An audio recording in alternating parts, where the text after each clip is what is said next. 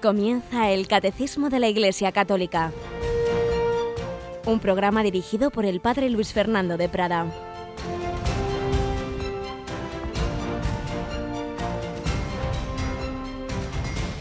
Alabado sean Jesús, María y José. Muy buenos días, querida familia de Radio María, y buenos días, Yolanda. Buenos días, padre. Bueno, esto es una cosa tremenda. Estábamos anoche tú y yo a las 10 de la noche y aquí seguimos a las 8 de la mañana. Van a empezar los oyentes. Hemos estado aquí todo el día hablando. Pues casi, casi. Bueno, espero que nos descuenten algo de purgatorio, ¿verdad? Eso siempre estará bien, se agradecerá. De estas palizas que nos metemos. Pero estamos muy contentos porque estamos en la maratón y ayer fue tremendo, casi 700 llamadas, que los teléfonos ya echaban humo, ¿verdad?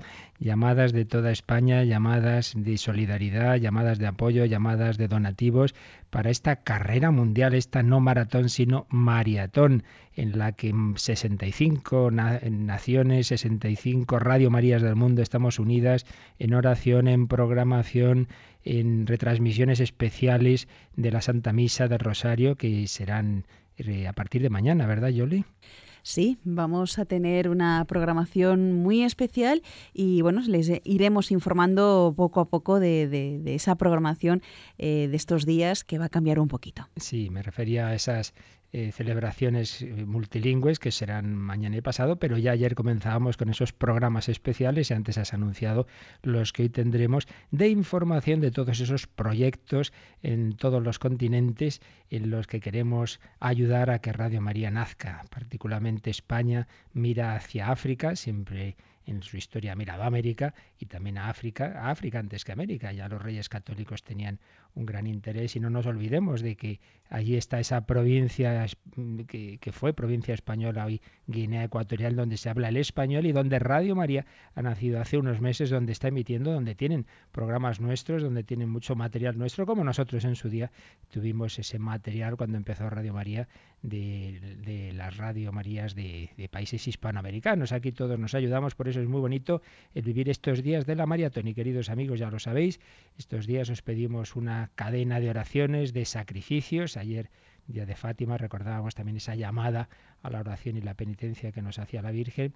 Lo pedimos también por los cristianos perseguidos. Estos días estamos encomendando a María en su advocación de Fátima esa intención tan seria, tan, tan grave, pero también nos pedimos oraciones por esta maratón, porque puedan nacer y consolidarse esa Radio María en países como Liberia, como Haití, países pobres golpeados por tantos desastres en los que la voz de María quiere consolar a través de la radio. Todo el día os pedimos esas oraciones y os pedimos esos donativos. Eh, a, partir de las 9 de la mañana habrá voluntarios en el teléfono 902-500-518. Pero vamos nosotros a nuestro catecismo, vamos también a aprender lo que el Señor quiera enseñarnos a través de, este, de esta magnífica síntesis de la doctrina católica.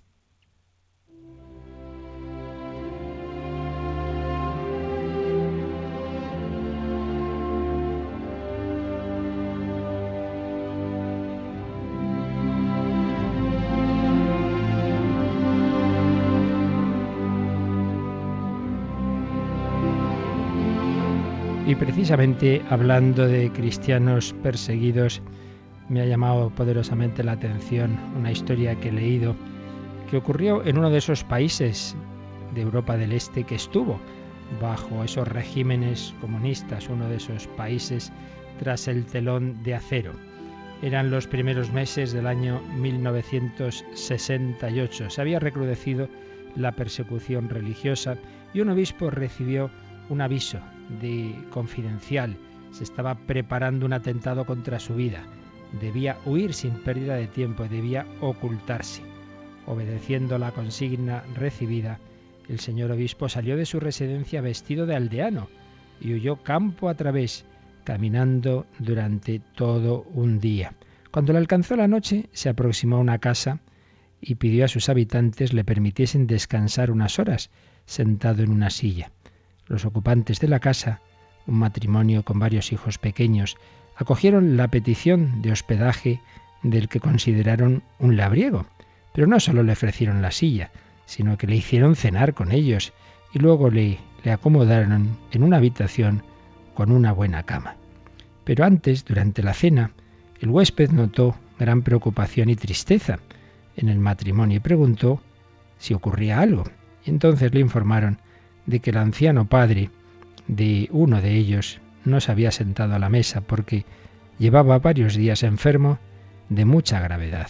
Enfermo de mucha gravedad pensaban que iba a morir pronto, pero estaban extrañados de que él respondía que no, que todavía no iba a morirse, que no iba a hacer especiales preparaciones de dejar las cosas arregladas porque aún no se iba a morir. Hicieron comentarios sobre el tema, aunque ninguno se atrevió a hacer mención del aspecto religioso del asunto. En esa situación de persecución religiosa era un tema peligroso de tocar.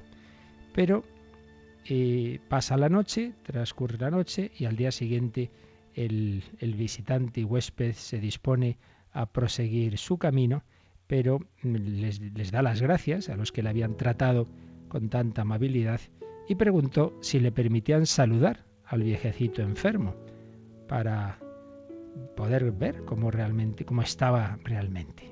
Le dijeron que sí y le acompañaron. Y una vez que el labriego, el supuesto labriego, el obispo en realidad se acercó al anciano, después de una corta conversación afectuosa, el anciano le dijo, mire usted, yo sé que estoy muy mal y que ya no me restableceré pero también sé que por ahora no moriré. Al oírle hablar tan seguro todos sonrieron, y ante aquellas sonrisas añadió el anciano, se ríen porque he dicho que tengo la seguridad de que no voy a morir por ahora. Pues bien, lo repito. ¿Y sabe usted por qué? Mire, yo no sé quién es usted, ni cómo piensa, pero ya en la situación en que estoy, no temo a nadie. Le voy a decir la verdad.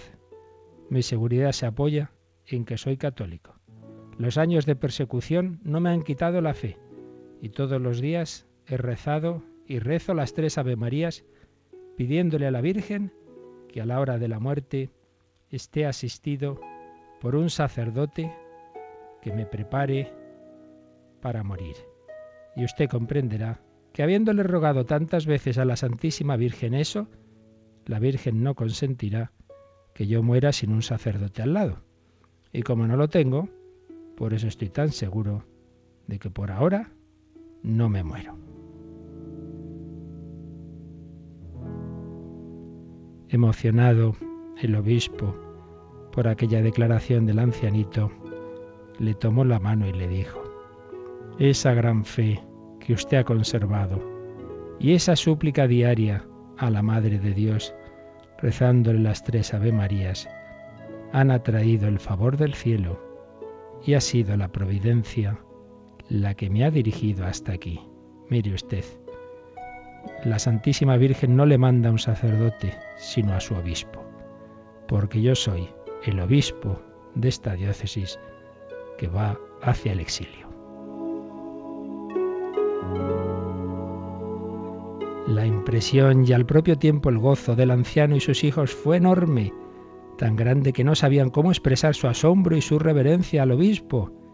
Seguidamente el señor obispo confesó a todos los presentes, celebró la Santa Misa en la habitación del enfermo, les dio a todos la comunión, dejando al viejecito espiritualmente dispuesto para emprender su último viaje hacia el cielo, viaje que tuvo lugar dos días después de aquella misa excepcional.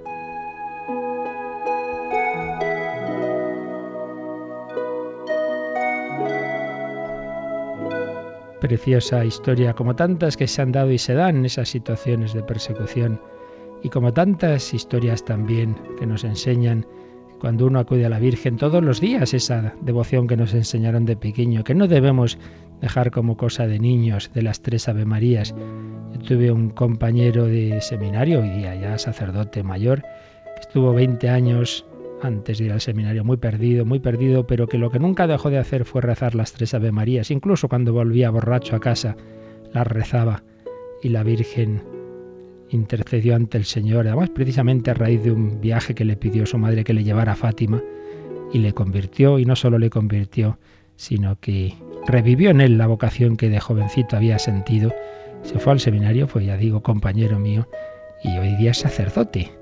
Había abandonado todo menos las tres Ave Marías. pues no dejemos nosotros de invocar todos los días a María, por el poder que le dio el Padre, por la sabiduría que le dio el Hijo, por el amor del Espíritu Santo, invoquémosla y pidámosle, ruega por nosotros pecadores ahora y en la hora de nuestra muerte. Amén.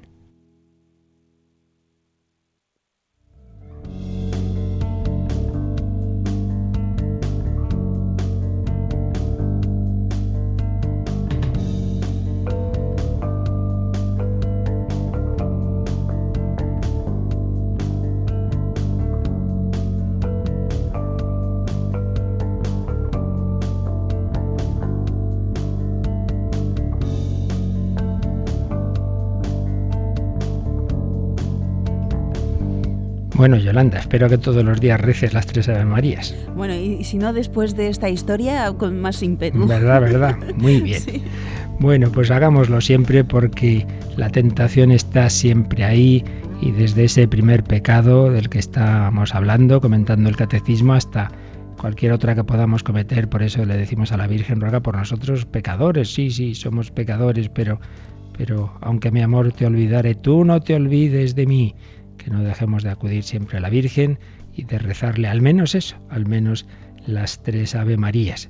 Pues vamos a seguir en este comentario del apartado en que estamos del catecismo. Estamos en la caída, en el pecado original, la prueba de la libertad, habíamos visto, y en el apartado ahora el primer pecado del hombre, con ese lenguaje eh, simbólico, pero muy profundo, no es ninguna cosa de niños, realmente se ve que es una cosa, un pasaje inspirado por el Espíritu Santo porque no sale de una cabeza humana del siglo X antes de Cristo, que dicen que estará escrito más o menos este, estos capítulos del Génesis, que no salen de una mera cabeza humana, que hay mucha inspiración del Espíritu Santo para transmitir con símbolos sencillos, con, con imágenes, transmitir verdades, verdades históricas, que no sabemos el detalle cómo serían, claro, pero la esencia es esta, que, que los primeros hombres, tentados por, por Satanás, como lo somos nosotros, tantas veces, no se fiaron de Dios, se fiaron más de esa voz eh, seductora, se fiaron más o se dejaron obnubilar por la creación que Dios les había dado y quisieron ser como Dios, quisieron eso de comer el árbol, fruto del árbol de la ciencia del bien y del mal, ya hemos dicho muchas veces que es pretender ser eso, Dios, decir yo que es bueno y que es malo, ser yo como el que, el que establece la ley moral. Eh, Satanás les propone un camino supuestamente de divinización, seréis como Dios y lo que se encuentran es todo lo contrario, que el pecado rompe lo más grande que tenían, que era esa amistad con Dios, y encima tiene esas consecuencias en sí mismos en dejar al, ser humano pues desequilibrado, descentrado, herido en su propia naturaleza y pierde todos esos regalos que no le correspondían por naturaleza. El ser corporal vivo, lo normal es que muera, había tenido ese regalo de, de no tener que pasar por la muerte, pierde, pierde ese regalo al perder voluntariamente y libremente la, la unión con Dios y, todo un poquito lo que está relacionado con ello. Estamos viendo esas consecuencias, esas consecuencias de, de ese pecado original, lo habíamos visto brevemente en el 399 y nos lo va a desarrollar un poco más el número siguiente, el número 400. Leemos pues el 400 del Catecismo. La armonía en la que se encontraban, establecida gracias a la justicia original, queda destruida. El dominio de las facultades espirituales del alma sobre el cuerpo se quiebra. La unión entre el hombre y la mujer es sometida a tensiones. Sus relaciones estarán marcadas por el deseo y el dominio. La armonía con la creación se rompe, la creación visible se hace para el hombre extraña y hostil. A causa del hombre, la creación es sometida a la servidumbre de la corrupción. Por fin, la consecuencia explícitamente anunciada para el caso de desobediencia se realizará. El hombre volverá al polvo del que fue formado. La muerte hace su entrada en la historia de la humanidad. Un número que, que va desarrollando esas consecuencias terribles que tiene ese pecado que no es que sea, ya lo explicábamos el último día, una especie de, castigo en el sentido de represalia de Dios. ¿Has hecho esto? Pues te vas a enterar, no, sino que son dejar que, que, salgan las consecuencias de lo que hemos hecho. Poníamos el otro día el ejemplo, el niño le dice, no, no toques aquí, te vas a quemar, toca y se quema. Pues no es que le castiguen quemándose, no, no, es que precisamente en el cometer ese, esa desobediencia pues tiene esas consecuencias, ¿verdad? Entonces aquí pues desarrolla el catecismo lo que está dicho en, esos, en esas palabras que leíamos del Génesis capítulo 3, eh, de cómo va a afectar a todo. Va a afectar en primer lugar eso, perder, perder esa relación con Dios, esa justicia original. El ser humano había sido elevado a la amistad con Dios. En términos nuestros diríamos que vivía en la gracia de Dios.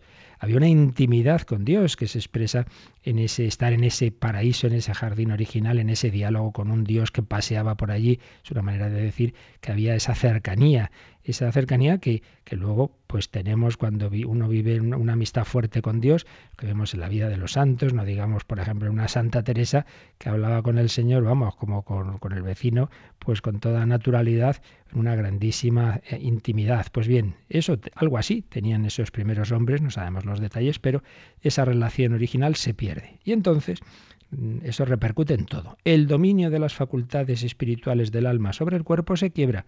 Es decir, cuando el hombre está bien integrado, como estaba al principio, y, cuando, y, esto se va recuperando por la vida de santidad, entonces uno, mm, la razón iluminada por la fe e iluminada por el Espíritu Santo, razona bien, y eso que uno razona de qué tiene que hacer y qué tiene que creer y qué pensar y, y qué realizar, pues, pues eh, eso que se, que se piensa se siente, y eso que se piensa se siente se actúa, hay armonía. Pues bien, por el contrario, eh, tras el pecado original y, cuando eso nosotros lo incrementamos con nuestros otros pecados, ¿qué ocurre? Pues que uno sí ve lo que tiene que hacer, pero luego le apetece otra cosa, siente otra cosa y, hace otra. Y entonces eh, tenemos ese, ese lío interior que ya San Pablo pues comentaba, no hago el bien que quiero, sino el mal que no quiero. El dominio de las facultades espirituales del alma sobre el cuerpo se quiebra. Esto es una cosa que, que todos los grandes pensadores, Platón, pues hizo alusión a ello, ¿no? Y lo pone con esos diversos mitos, ¿no? Como se nos ha desbocado el caballo y entonces eh, el caballero no, consigue dominar ese caballo que, nos, que nos arrastra por, por la pasión. Otra consecuencia, la unión entre el hombre y la mujer es sometida a tensiones. Es sometida a tensiones. Sus relaciones estarán marcadas por el deseo y el dominio. Cuando tanto se habla hoy día de esa violencia familiar, de esa violencia doméstica, bueno, la llaman violencia de género, pero eso es una expresión que, tiene su carga ideológica, hay que tener cuidado, porque eso del género es de la ideología de género que, que, tiene mucho más trasfondo de lo que parece. Digamos, violencia familiar o violencia entre el hombre y la mujer, pues bueno, se intentan poner medidas policiales, cierto, eso está muy bien, pero ahora el problema, el problema es mucho más hondo, porque por muchas medidas que se pongan, si uno en el fondo le da todo igual y luego si mata al otro y, se suicida, pues, pues ahí estará siempre el problema. ¿Qué pasa? Pues el, el tema, el tema es más, más, más de fondo, es, es previo, y es que están el hombre y la mujer eh, ya heridos por, por, por, el pecado, y entonces en vez de tener esa, esa armonía, ese, ese buscar el, el bien eh, mutuo uno del otro, pues hay esas tensiones que nos dice el catecismo que, están marcadas las relaciones por el deseo y el dominio. Y anda que no lo vemos esto constantemente.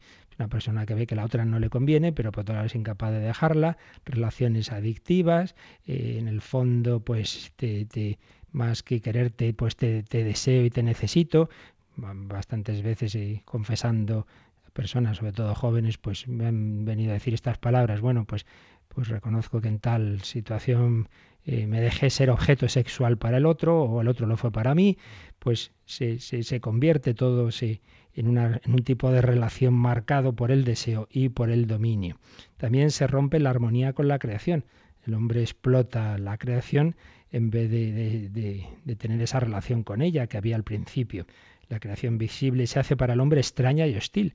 Ya no vemos en ella un reflejo de Dios, como luego eh, cuando ya el Señor va santificando a una persona, los santos sí ven, ven en la creación el reflejo de Dios. San Ignacio de Loyola iba caminando entre las flores y les hablaba, decía, calla, calla, si ya sé lo que me quieres decir, que, Dios me quiere, ya lo sé. O miraba las estrellas y lo mismo, y, el, y San Francisco de Asís, hermano sol, hermana luna. Sí, pero si uno no tiene esa iluminación del Espíritu Santo, pues muchas veces en la creación no ve al Creador, se queda, se queda en ella como si fuera una especie de muro y piensa que, que ahí está ya todo, que no hay un creador detrás de la creación. A causa del hombre la creación es sometida a la servidumbre de la corrupción, nos dice San Pablo. Y la última y terrible consecuencia es que se ha perdido ese regalo, ese don que Dios había hecho a la humanidad de, pasar a la vida eterna sin, sin el trauma de la muerte, eso se pierde y por tanto eh, la muerte, dice el catecismo, hace su entrada en la historia de la humanidad. Esto que aquí expresa el catecismo, lo, como siempre, nos indica algunos números marginales donde está desarrollado. Nos indica cuatro, vamos a leer dos de ellos. Uno de ellos, el 1607, el 1607 eh, desarrolla un poquito este punto que, hemos dicho de las relaciones entre, entre el hombre y la mujer dentro de la parte de los sacramentos, en el sacramento del matrimonio, está este 1607 que nos cita aquí el catecismo. Vamos a leerlo, Yoli. Según la fe, este desorden que constatamos dolorosamente no se origina en la naturaleza del hombre y de la mujer, ni en la naturaleza de sus relaciones, sino en el pecado. El primer pecado, ruptura con Dios, tiene como consecuencia primera la ruptura de la comunión original entre el hombre y la mujer. Sus relaciones quedan distorsionadas por agravios recíprocos. Su atractivo mutuo, don propio del Creador, se cambia en relaciones de dominio y de concupiscencia. La hermosa vocación del hombre y de la mujer de ser fecundos, de multiplicarse y someter la tierra, queda sometida a los dolores del parto y los esfuerzos de ganar el pan. Es decir, que en ese plan original de Dios, realmente una preciosidad de plan, esa complementariedad, ese atractivo mutuo, todo ello como una manera de ayudar a la comunión, a la complementariedad plena de ideales, de, de pensamiento, de sentimientos, y ser un solo corazón, y eso se expresa en ser un solo cuerpo, pero primero eso, desde un solo corazón. Y eh, esa unión mutua es a la vez instrumento de fecundidad. Esto es, claro, ser imagen de Dios. En Dios hay una comunión entre el Padre, el Hijo y el Espíritu Santo, y hay una fecundidad la fecundidad interior misma de la Trinidad. El Padre es fecundo engendrando el Hijo, el Padre y el Hijo son fecundos eh, dando a luz, entre comillas, al, Espíritu Santo, pero también la fecundidad externa de la creación de miles de millones de seres de, de todo tipo, ¿verdad? Pues bien, esa eh, comunión y esa fecundidad se tienen su imagen, su imagen en el, en el matrimonio, comunión entre varón y mujer, complementariedad, unión que eh, da lugar también, es cauce de transmisión de fecundidad de la vida. Bueno, pues ese plan tan bonito, pues queda, queda tocado, queda no hundido del todo, evidentemente. La gracia de Dios eso lo va a restaurar, pues hay un sacramento del matrimonio, pero sí, sí, queda, queda tocado, que duda cabe. Sus relaciones quedan distorsionadas por agravios recíprocos. No, no, ha sido la mujer que me has dado. El atractivo se cambia en relaciones de dominio y de concupiscencia, lo que antes decíamos. Eh, este se convierte en objeto, objeto de placer para mí. Ya no miro a la persona, sino a lo que yo siento con ella o lo que siento con su cuerpo.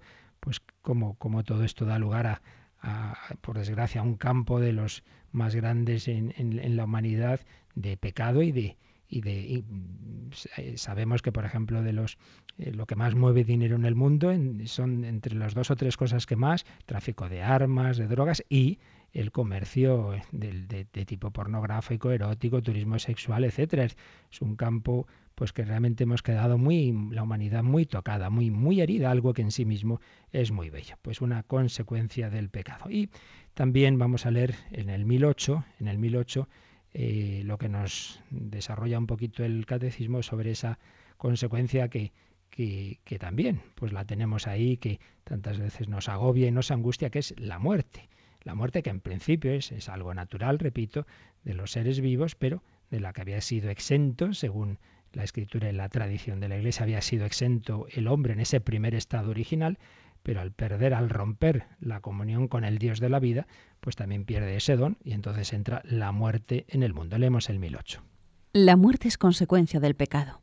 Intérprete auténtico de las afirmaciones de la Sagrada Escritura y de la tradición, el magisterio de la Iglesia enseña que la muerte entró en el mundo a causa del pecado del hombre. Aunque el hombre poseyera una naturaleza mortal, Dios lo destinaba a no morir. Por tanto, la muerte fue contraria a los designios de Dios Creador y entró en el mundo como consecuencia del pecado.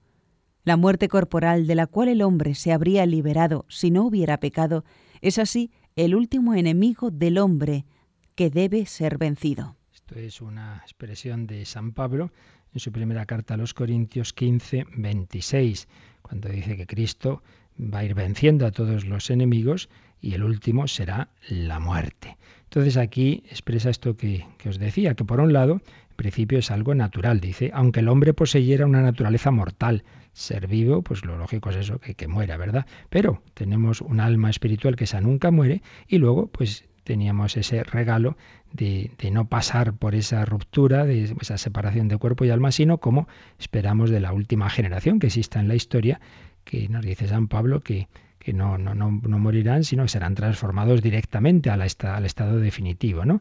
del más allá. Pues ese, regalo es lo que se pierde. Eh, por un lado era natural, pero Dios había concedido eh, que eso que es natural, que es la muerte, pues no se diera en el hombre, pero el hombre rechaza esa amistad con Dios y con ello pues pierde también ese regalo. Por eso dice que la muerte fue contraria a los designios de Dios creador. Hay, por ahí algunos que dicen, no, no, hombre, no, es maneras de hablar, morir, de todas maneras, de maneras hubiéramos muerto. ¿y quién, qué, impide a Dios el que, el que pudiera haber concedido a la humanidad no, no pasar por la muerte? En cualquier caso, pues eso, a partir de ese pecado original, pues nos lo dice clarísimamente toda la escritura de San Pablo, toda la tradición de la Iglesia y así nos lo sigue enseñando. Por tanto, pues en fidelidad a esta enseñanza así lo afirmamos, que, que es, de hecho, es tras el pecado original por cuando entra ya la muerte, que hubiera sido, repito, algo en principio natural, pero de lo que habíamos sido exentos. La muerte hace su entrada en la historia de la humanidad. Todo esto está expresado pues con esos es el lenguaje sencillo, pero como vemos con enseñanzas muy, muy profundas. Otro día leíamos, resumíamos eh, algo del comentario de este gran artista, que también es teólogo, jesuita, eh, esloveno sin, o serbio, no estoy seguro ahora mismo, el padre Marco Iván Rubnik, en su antropología Decir el hombre, vamos también a resumir algunas de las ideas que, en que comenta, comenta estos mismos pasajes del Génesis en que vemos las consecuencias del pecado. Nos dice que, Eva se convierte en un ser que se, que se consume en los objetos de los que espera sus atributos absolutos. ¿Recordáis? Cuando ya ha oído la voz de Satanás, cuando ya eh, desconfía de Dios, entonces dice que lo, el fruto del árbol se le presentó como apetitoso, se centró en él. Dice, el hombre ya piensa prácticamente solo en sí mismo y puede razonar excluyendo la relación interpersonal, puesto que somete esa relación al mundo de la satisfacción que proviene de los objetos, viendo al otro como objeto para la satisfacción de mis deseos. ¿Qué necesidad tengo ya de Dios si todo lo que Él tiene lo puedo encontrar fácilmente en un objeto que se puede agarrar? Sin necesidad de esforzarse en una relación que de por sí es siempre fatigosa.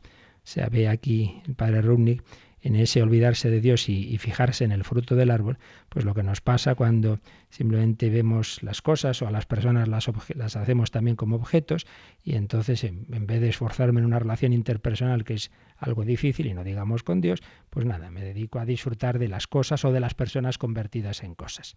Es una mentira afirmar que se puede recibir vida de una cosa diferente de la relación. El fruto del árbol sería bueno, pero no tiene la vida eterna. Nos habla del pasaje de Jesús con la samaritana, que también va a hablar de ese objeto que es el agua, pero le va a decir todo el que bebe de este agua volverá a tener sed, en cambio el que beba del agua que yo le daré nunca más volverá a tener sed. Incluso cuando todos los objetos se deshacen, el yo se da cuenta de que vive gracias a una relación que dura eternamente. Todo lo demás va a acabar, pero la relación con Dios, en principio, salvo que nosotros la rompamos, está llamada a durar eternamente. La tentación del hombre es hacerse como Dios en los atributos, pero no en el ser. Yo quiero tener eh, la eternidad de Dios, el poder de Dios, pero no quiero tener ese ser del Dios amor. En cualquier caso, nos dice el padre Rubnik de ese pecado vinieron estas consecuencias. Primero, la idolatría. El hombre sustituye a Dios por un objeto, por los objetos, y piensa que estos le comunicarán lo que es típicamente divino. Pero los ídolos hacen semejante a ellos a los que los adoran. Cuando adoramos a los ídolos, al placer, al poder, al poseer, pues claro, nos vamos también nosotros materializando, nos vamos haciendo semejantes a ellos. El hombre se va convirtiendo cada vez más en el objeto que adora. Y una segunda consecuencia, el yo humano se dispersa en una multitud de objetos y en ellos se consume en un sacrificio sin retorno. Esto lo explica la encíclica Lumen Fidei del Papa Francisco, partiendo del texto que ya tenía preparado el Papa Benedicto XVI cuando dice eso, que, que el hombre que no vive de la fe se dispersa tiene miles de deseos, porque ese deseo de absoluto y de infinito que solo Dios puede colmar, intenta uno saciarlo, pues ahora con esto, ahora con lo otro, con esta persona, con esta otra, y nunca, nunca, nunca realmente se llena, entonces está dispersado, le falta la unidad interior. Sigue diciendo el padre Runi que esto además y comporta una situación conflictiva. Y es que hay muchos hombres que codician el mismo objeto. Yo busco a esta persona o este dinero, pero el otro también. Entonces el principio idolátrico y autoafirmativo se convierte también en principio de guerra. Luchamos por este objeto como si fuera lo más importante, lo, fundamental, entonces nos matamos por conseguir este objeto. Así, el hombre deicida llega a ser también hombre fraticida. El que mata a Dios es también el hombre que mata al hombre. Y todo por querer poseer los objetos, las cosas, las ideas, como si fueran lo más importante. El hombre busca a Dios, pero lo busca mal lo busca en, los objetos.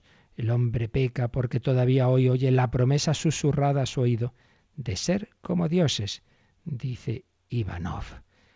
Así pues, el hombre entró en esa cultura del objeto, la cultura materialista. Vamos a pedirle perdón al Señor, vamos a confiar en el Padre de la Misericordia.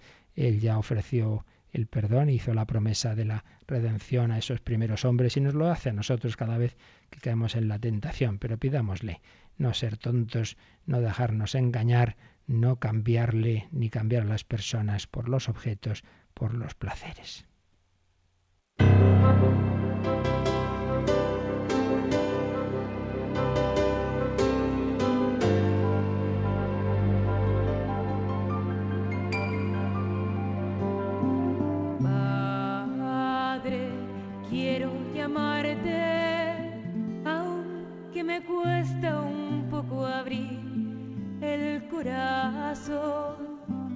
Busco tu rostro entre tu creación. Pienso en lo grande, cuán hermoso debe ser tu amor. Hijo, quiero llamarte, cuánta alegría al abrirte el corazón. Mi casa es grande, todo lo mío es para ti, hijo querido, predilecto en mi creación. Padre lleno de misericordia, Padre creador, en Cristo Salvador,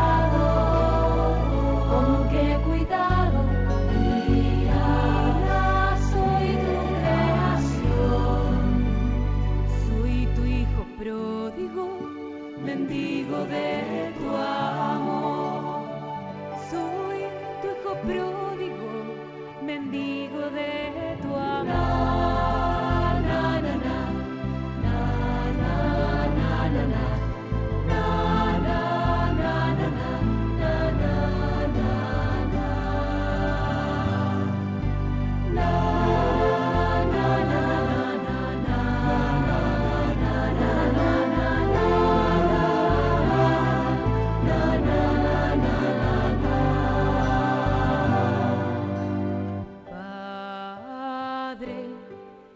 acercarme, mas tengo miedo de mirarte solo a ti.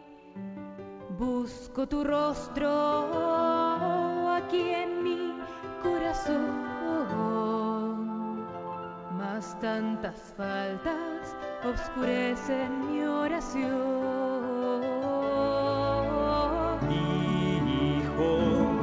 Quiero abrazarte no tengas miedo de mirarme solo a mí. Yo soy tu padre desde el principio y hasta el fin.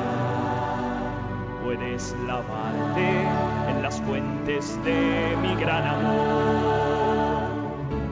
Padre lleno de misericordia,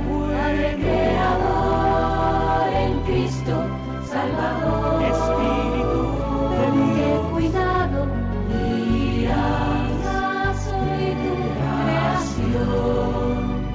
Soy tu hijo pródigo, mendigo de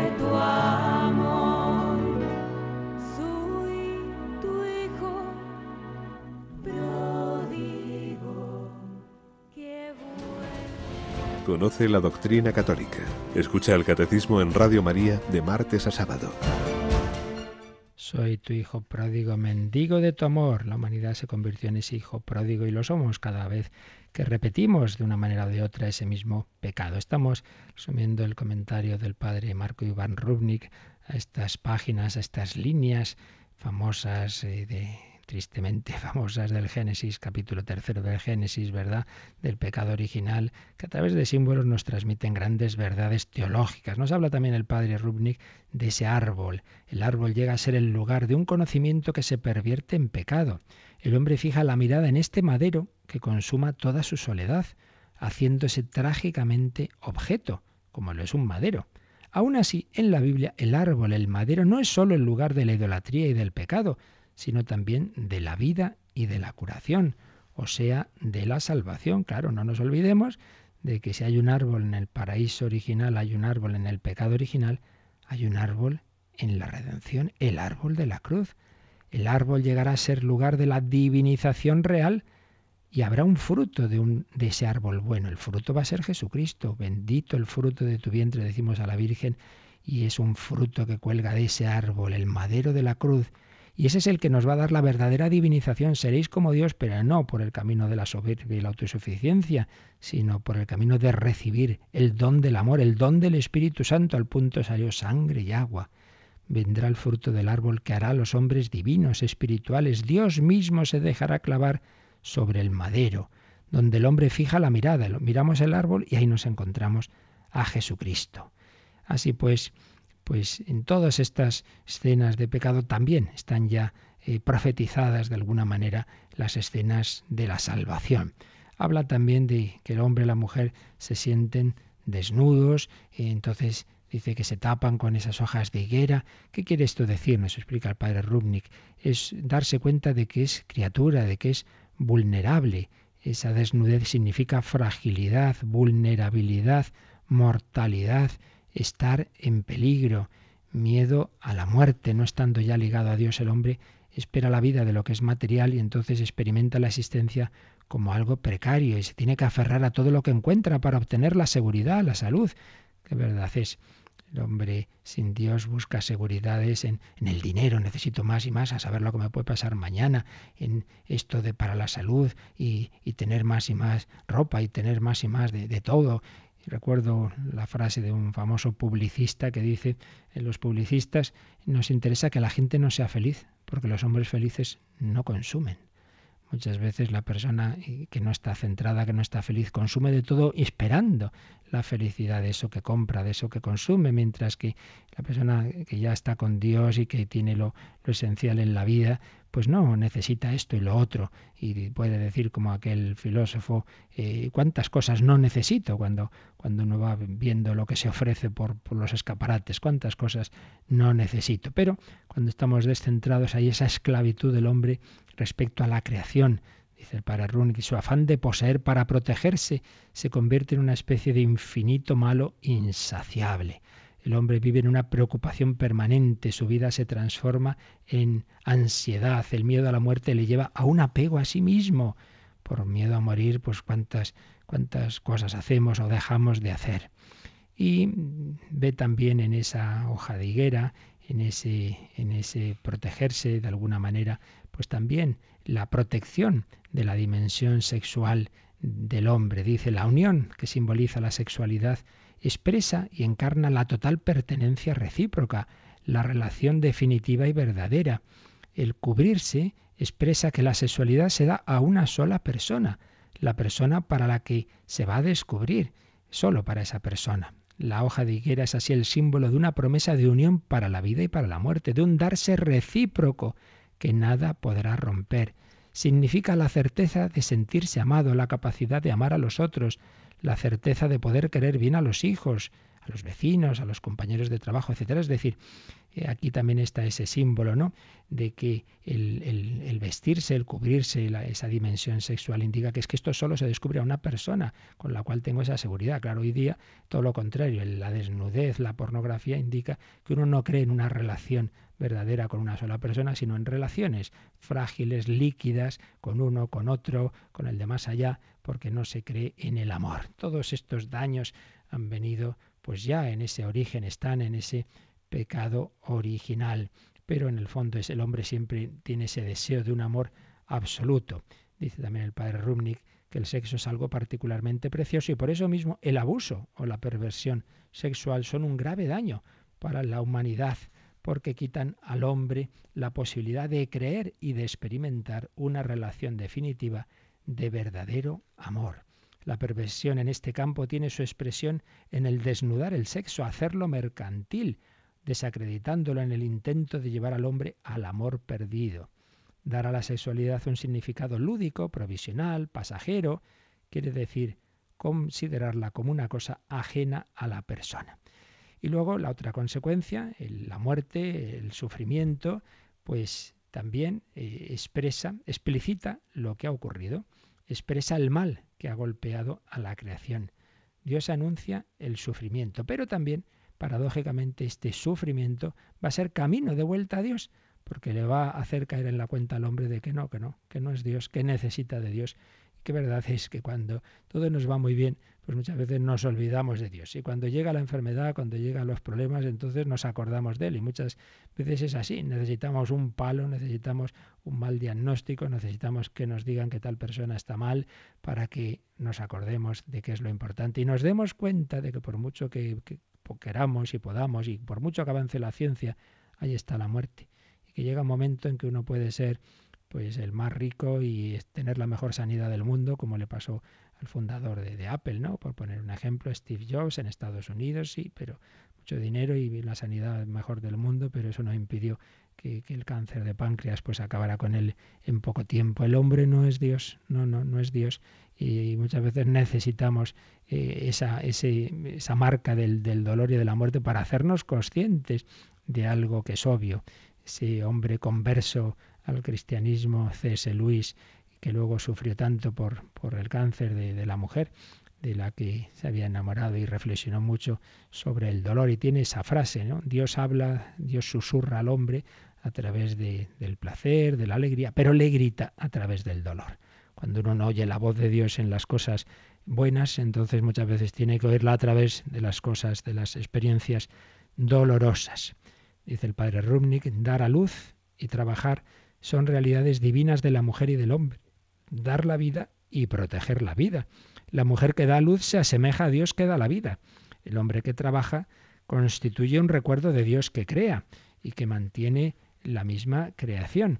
Pero esa marca del sufrimiento nos hace ver que sí, nos parecemos a Dios, pero no somos Dios. La imagen de Dios en el hombre que ha perdido la relación con Dios se transforma en lugar de sufrimiento experimentado como fracaso perenne del deseo de llegar a ser como Dios. Pero de nuevo, así como eh, hay un árbol bueno que, que repara lo que pasó en aquel árbol malo, también hay un sufrimiento que es la cruz, que va a ser ocasión este sufrimiento y esta muerte de lo que en sí mismo es malo, ser ocasión de reparación de nuestro pecado, de santificación y de volver a Dios. Y, y por eso los santos pues desean la muerte, que muero porque no muero decía Santa Teresa, deseando encontrar y ver al Señor. Ve ante mis ojos, oh Jesús mío, dulce Jesús bueno, muérame yo luego. En resumen, resume así el padre Rumnik este comentario, el pecado original hace al hombre un ser engañado, exiliado de la verdad, lanzado por el camino de la muerte. Es el hombre, es el hombre que contempla una falsa imagen de Dios en ella encuentra el motivo y la fuerza para romper con Dios y encaminarse por el camino de la autoafirmación exclusivista. Pero en vez de descubrirse como Dios, mejor que el verdadero Dios, el hombre se siente invadido por la angustia de la muerte. Y ahora se concentra sobre sí mismo, se aferra a la propia vida, trata de salvarla a toda costa. Que verdad es que hay gente que en el fondo sí le gustaría ser más generosa, hacer el bien, pero como que se siente que no puede, porque claro, es que ante todo soy yo, tengo que salvar mi pellejo y necesito esto y lo otro, y, y entonces no tengo ni tiempo ni dinero que compartir porque es que me hace falta para defenderme. El pecado crece como la cizaña en medio del trigo, de forma que la voluntad, el intelecto, la psique, el alma y todo el hombre están mezclados con el pecado. La cizaña se nos ha metido en todos lados. ¿Cómo puede un hombre así conocer lo verdadero, querer el bien, amar la belleza, crearla? que es lo propio del artista. Hay muchos caminos de purificación y en esos caminos, repetimos, está el mismo sufrimiento. Por ese sufrimiento que ha sido consecuencia del pecado, pero por otro lado va a ser instrumento de volver a la relación, la relación con Dios, la relación con los demás. Muchas veces ocurre en una familia que están dispersos, que están separados, pero llega una situación difícil, llega la enfermedad y se unen los hijos, se unen los hermanos, se unen con los padres, muchas veces se producen esas reconciliaciones en esos momentos difíciles. Pues esta es la, última palabra de esta escena del pecado original, pues no es la última palabra, eh, no es el, el fracaso, no es la muerte, no, no. Todo esto va a ser eh, instrumento también de salvación. Por eso recordábamos el otro día esa famosa y paradójica frase del, de la vigilia pascual, del pregón pascual. Oh feliz culpa que nos trajo tan gran redentor. Qué barbaridad, cómo la Iglesia puede llamar feliz culpa al pecado original. En sí mismo es algo muy, muy malo, evidentemente, pero de hecho, si Dios lo permitió, una vez más lo repetimos, todo lo que Dios permite es porque se puede sacar un bien mayor. El bien aquí fue la redención, fue que Dios iba a hacer hombre, no solo se iba a hacer hombre, que se podía haber hecho hombre aunque no hubiera pecado ni muerte, sino hombre en una, sociedad marcada por el dolor y por la muerte, y nos iba a manifestar el amor de una manera suprema y máxima. Por eso yo, cuando fuere elevado sobre la tierra, atraeré a todos hacia mí, que es lo que más ha enamorado a los cristianos, a los santos de Cristo, la pasión, ver a Jesús en la cruz. Bueno, pues eso es posible porque hay dolor en el mundo, porque hay muerte en el mundo. Eh, ¿Cuál es el mayor eh, manifestación de amor? Nadie tiene mayor amor más grande que el que da la vida por sus amigos. Es posible dar la vida precisamente porque estamos en un mundo en el que en el que hay muerte, en el que hay dolor, hay mártires porque hay perseguidores. Evidentemente, evidentemente Dios no quiere el pecado de, de Judas o de Caifás o de Pilato o de los que matan a, a los que persiguen, evidentemente que no, pero de hecho, eh, de eso que es malo, eh, viene algo bueno y es esos actos de amor tan grandes como es, por supuesto, ante todo Jesucristo que da la vida por nosotros y los mártires que dan la vida por Cristo y por los demás. Bueno, pues ya seguiremos, lo dejamos aquí y meditamos un poquito todo esto con humildad. Señor, no soy digno de que entres en mi casa, tantas veces te he traicionado, he pecado, pero sé que me quieres, sé que me perdonas, lo meditamos, lo rezamos y también si queréis hacer consultas, preguntas, podéis hacerlo ahora. Participa en el programa con tus preguntas y dudas. Llama al 91 153 8550. También puedes hacerlo escribiendo al mail catecismo arroba radiomaria.es. Catecismo arroba radiomaria.es.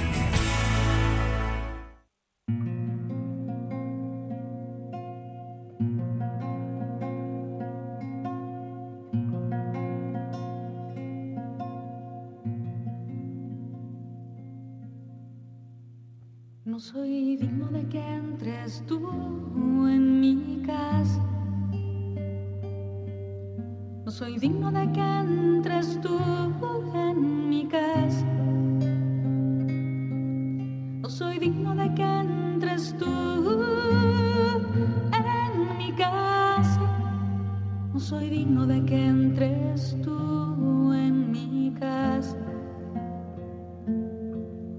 Pero dime una palabra tuya y yo me sanaré. Pero dime una palabra tuya y yo me sanaré. Solo dime una palabra tuya y yo me sanaré.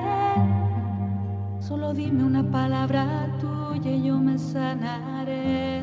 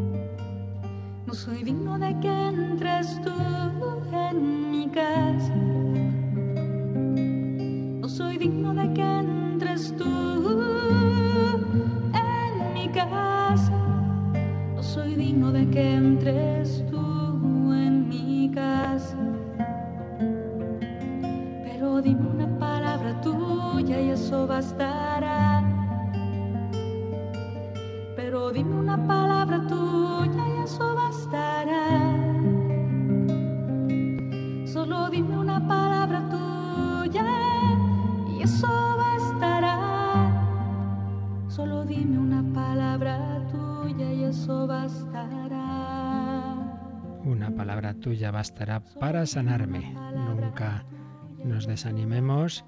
Recordémonos a nosotros mismos muchas veces esa palabra de Jesús, no he venido a llamar a los justos, sino a los pecadores. Cuando uno diga, hoy, pero cómo voy a ir a la iglesia, cómo voy a rezar, cómo voy a confesar, pues por eso mismo, porque está mal.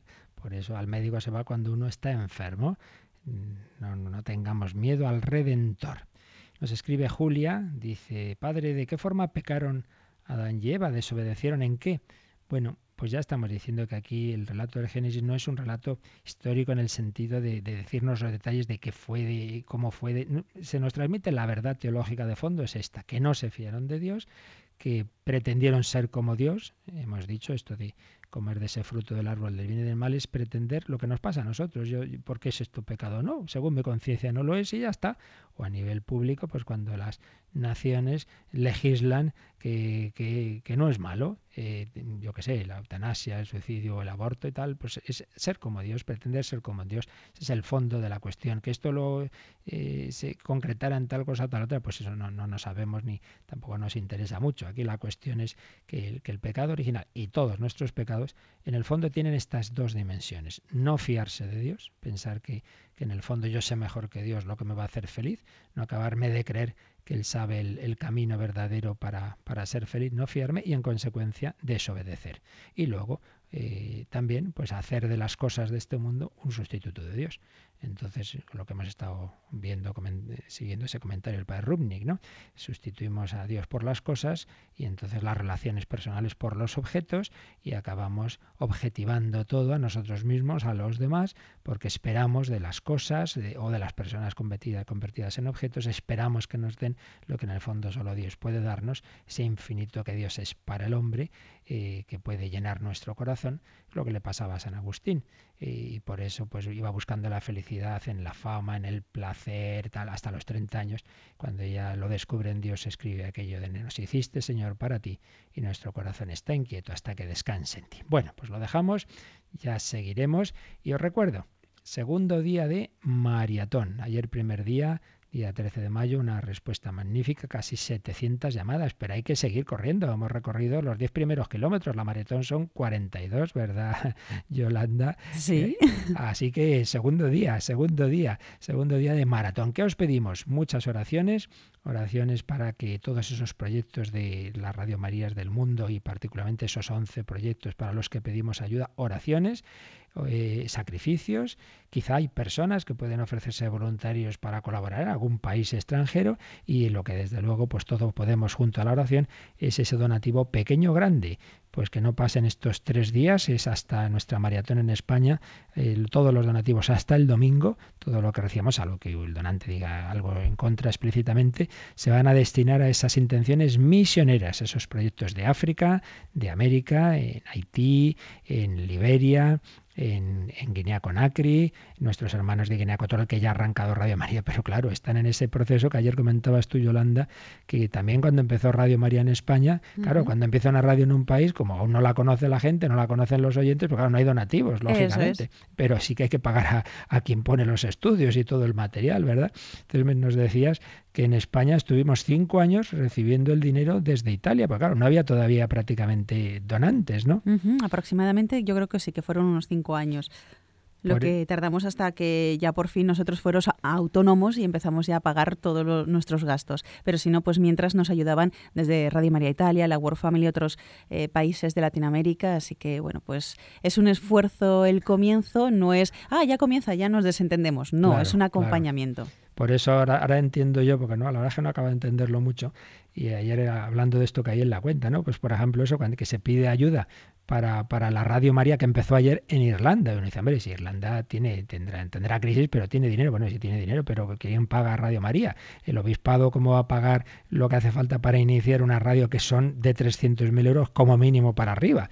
Entonces, claro, eh, hace falta, sobre todo en los inicios, esa ayuda y luego, cuando ya sea conocida, como pasa en España, ya tiene muchos oyentes, tiene muchos donantes, entonces ya va recibiendo lo suficiente para, desde dentro del propio país, autofinanciarse, pero al principio no. Y no digamos, cuando estamos hablando de un país de, en vías de desarrollo, un país del tercer mundo o un país en miseria extrema como puede ser Haití, claro, ahí hay que ayudar pues por todos los lados. Por eso, maratón os pedimos esa ayuda, os pedimos esos donativos especiales, misioneros, y desde ahora mismo, desde las 9 de la mañana, ya habrá quien atienda el teléfono para que puedas decir yo quiero dar este donativo especial para la maratón que sigue como os decimos, comenzó ayer y hoy recordamos rápidamente, Yolanda, la programación especial de hoy de la maratón. Sí, a las 11 de la mañana, luego a las 5 de la tarde, dos horas de programa y a las 9 de la noche. 11 de la mañana, de 11 a 12, un magazine sobre los proyectos de qué continente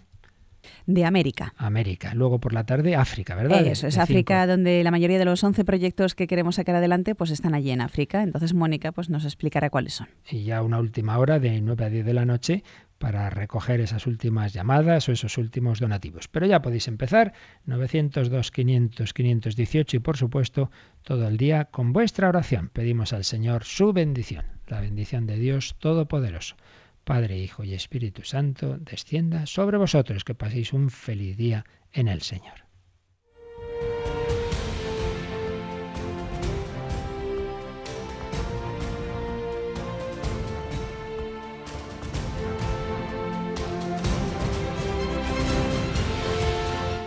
Han escuchado en Radio María el Catecismo de la Iglesia Católica,